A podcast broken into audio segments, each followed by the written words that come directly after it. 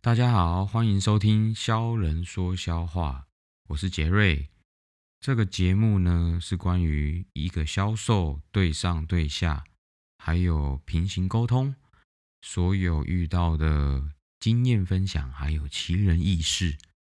那我在中国大概是上海大概四年的时间，我现在主要的工作是 KA，也就是 Key Account。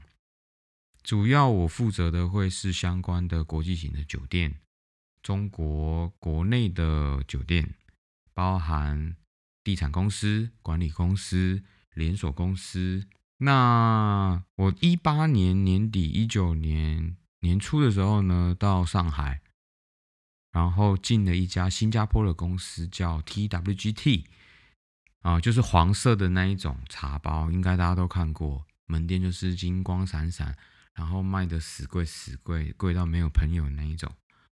后来呢，我在二零年进了现在目前这家公司荷兰公司，我就不说名字了，因为我会一直说他的坏话。进了这家公司之后呢，我接触到管理的区域也就越来越多。然后目前现在还是 base 在上海。那今天其实跟大家是想要分享的是。问题怎么问这个问题？其实也不是说教大家怎么问问题，因为很多 podcast 已经说，哎，要如何正确的问问题呀，如何聪明的问问题。我今天其实就只是单纯的分享一些白痴不会问问题，大家就当做借鉴，好笑笑一笑这样。一开始我会跟大家分享，就是我一开始到中国到上海的时候，我发现他们在问问题的时候非常的没有礼貌。当然，我不能说以偏概全，所有的中国人都是这样，OK？但真的，我相对遇到的，可能那时候的文情国情，对我来说不是特别的。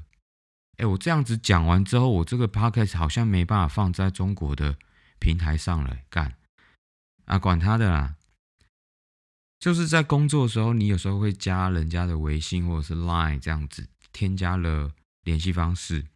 但添加分联系方式之后，正常你会跟人家打个招呼，发一下名片、电子名片，跟人家说你大概是什么公司、什么部门、什么名字，对吧？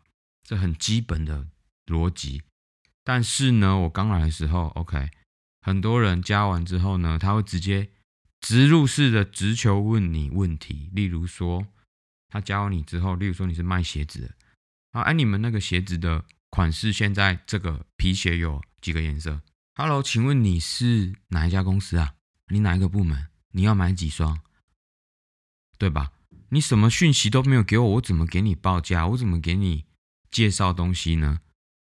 我不是一家便利超商呢，所以你基本要告诉我你是什么公司，对吧？你需要什么？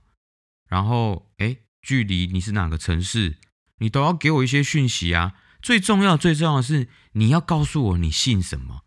因为在中国，他们的微信名字通常都会是莫名其妙，就是不打自己的中文名，也不打自己的英文名，然后就打一些莫名其妙的成语或者是奇奇怪怪的句子，例如说海滩，然后一颗星星，晴天，哦，这是我同事，然后还有什么一诺千金，上善若水，谁知道你是什么东西啦？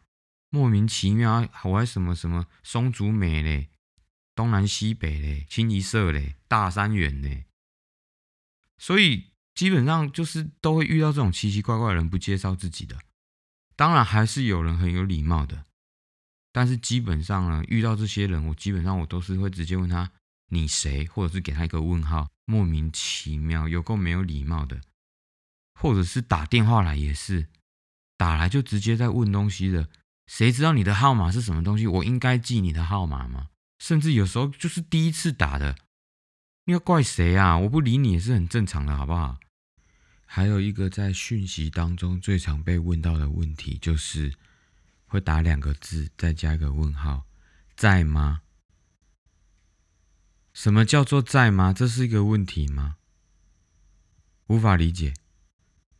你又直接讲你要讲的事情，为什么还要再问人家在吗？那我如果一直不回你的话？代表我一直不在了，莫名其妙。有一次有一个客户打电话来，就说他就直接噼里啪啦、噼里啪啦啪啦骂了一个不停，然后我才知道他原来是要投诉。但是重点是你，我根本就不知道你是哪一家客户，然后遇到是真的是我们服务上的问题，还是哎你们家自己员工的问题？他就开始噼里啪啦、噼里啪啦、噼里啪啦，然后挂掉了。我也不知道是哪位啊，我也不回拨给他，然后我就又被投诉了。我跟你说，我真的是刚开始进这个行业的时候，我简直就是被投诉之王。虽然说现在可能还是啊，然后呢，投诉到我老板那里去的时候，人家就会说啊，你为什么不处理？我说我根本就不知道他是谁啊，他也没说他是谁，然后就噼里啪啦噼里啪啦，我我我该怎么办呢？我当然是等他自我介绍吧。还有另外一种也是很没礼貌的，就是在周末联系你或打电话。我觉得周末你要问问题没有关系，你有什么？需求也没有关系，但是基本上你的该有的礼貌要有，因为人家在周末不是一定要处理你的事情。虽然我是乙方，但是那又怎样？正常如果我周末要找人家工作上的事情，通常第一句话都是不好意思，周末打扰，或者是你正常你下班时间你要找人家，都要先跟人家说一句。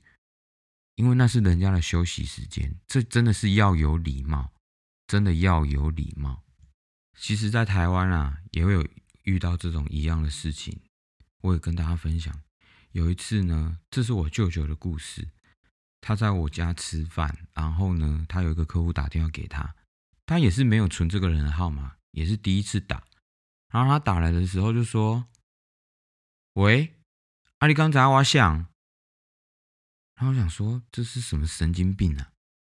你刚才我想，你又看买啊呀？意思就是说，哎，你知道我是谁吗？然后跟他说不知道之后，他就说，那你猜呀？你怎么可能听不出来我的声音是谁？你怎么可能不知道？你猜呀？就这样子讲了大概一分钟、两分钟了，他们还在那边。你知道我是谁吗？你猜猜看我是谁？最后，我舅舅就跟他说什么，你知道吗？我真的是当场笑到个不行。他说：“啊，你不是在卖什么什么啊？”我舅舅就跟他说：“没有呢，我在卖灵骨塔的呢。啊，你现在要不要买呢？我现在一次买两个还要打折呢。还是你打错了？你到底要找谁？你看这种死没礼貌的人哦，真的是这这这真的一点都不好笑，你知道吗？而且你在晚上十点多打电话给人家，还在那边猜。”你是谁的游戏真的是北七呢？有一次有一个客户，他直接也是打电话过来，就说：“啊，你那个事情处理怎样啊？”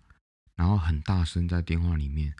那一天我也不知道为什么，我刚好心情很不好，我好像有在 IG 分享过这件事情，我就直接回他：“你现在是在大声什么啊？是在大声什么？我就问你啊。”有些时候，我也觉得这些客户也蛮神奇的。他们好像被我这样子骂完之后，他们就会变得很乖，好像从来没有人反驳他们做这些无理取闹的事情，就没有礼貌这种事情都没有人去跟他讲过。所有的事情都变得是很应该，乙方甲方很特别，就必须要这样子走。在我这里可能没有办法，很抱歉哦。再是在健身房的时候啊，很常会有一些，甚至是都还没有到健身房，但是他已经想好他自己想要成为怎么样子的健身人士。例如说，他可能想要像林志玲一样，想要像什么 Blackpink 的谁一样，Lisa 是吧？Anyway，所以呢，他第一个问题呢，不是跟你请教说，哎，这些专业的东西。都没有做过功课，他会先问我怎么样可以瘦我的屁股，我怎么样可以瘦我的大腿，我怎么样可以瘦什么东西？然后呢，他手里现在拿着汉堡在吃，或者是他点的炸鸡在吃。你其实都知道你自己的问题在哪里，你在问这个是什么奇奇怪怪的问题？还有说一句真的比较实在的话，我们花了这么多的年份时间在。吃成这个样子，你怎么会觉得你用两个问题、一个问题就能够把你吃了好几十年的东西跟成果结束掉？一样的意思嘛。所以为什么会问说，哎，我这样子吃可以吗？我今天吃了两颗水煮蛋，我今天吃了多少的青菜？哦，这样觉得很健康。我今天吃健康餐。通常问我这些问题的人，我也是选择不回答。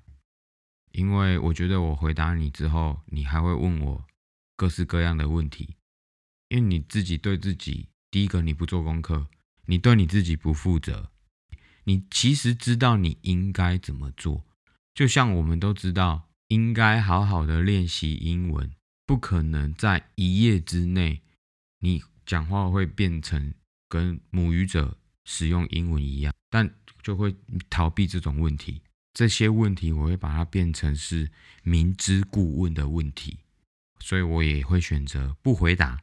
再来是上周有个朋友打算在上海这里创业，就需要我帮他介绍一些渠道的客户，但是呢，基本上他没有把他的所有问题结构性都准备好。第一个是他没有解释好他的方向。整个公司的方向啊、对策啊、客户群、渠道，由上到下，他都没有整理好，感觉就是要准备去撒钱，你知道吗？中国有一句话说的，不怕富二代花钱，就怕富二代创业。哪怕你真的要花钱都没有关系，但你真的不要创业，因为丢下去的钱直接丢到大海里面。这一句话呢，我后来深深的能够理解。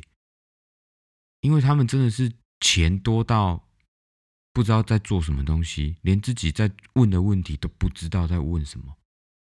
你会觉得他问的问题很不过脑子。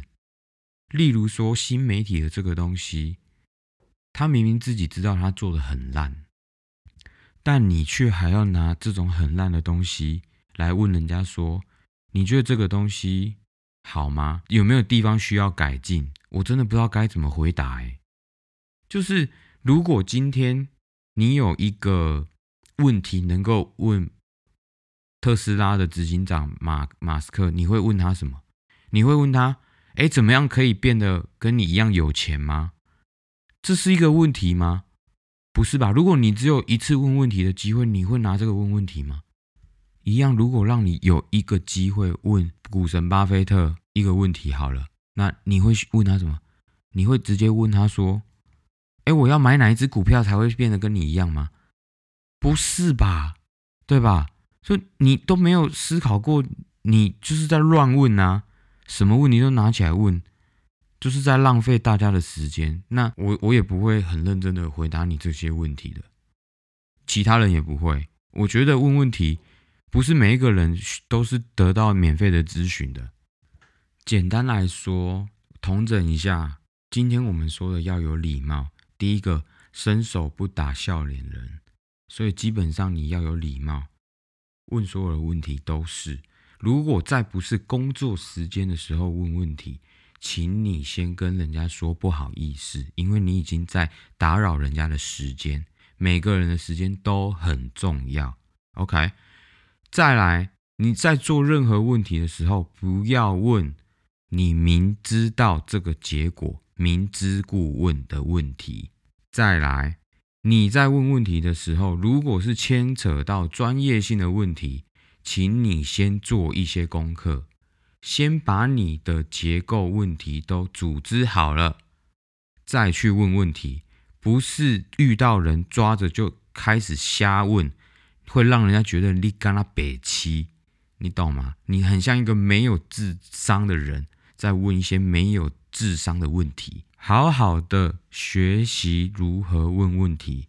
如果只有一次机会让你问一个问题，那你会怎么问问题？这是一个非常值得探讨以及学习的话题。那这集就到这样子，大家拜拜。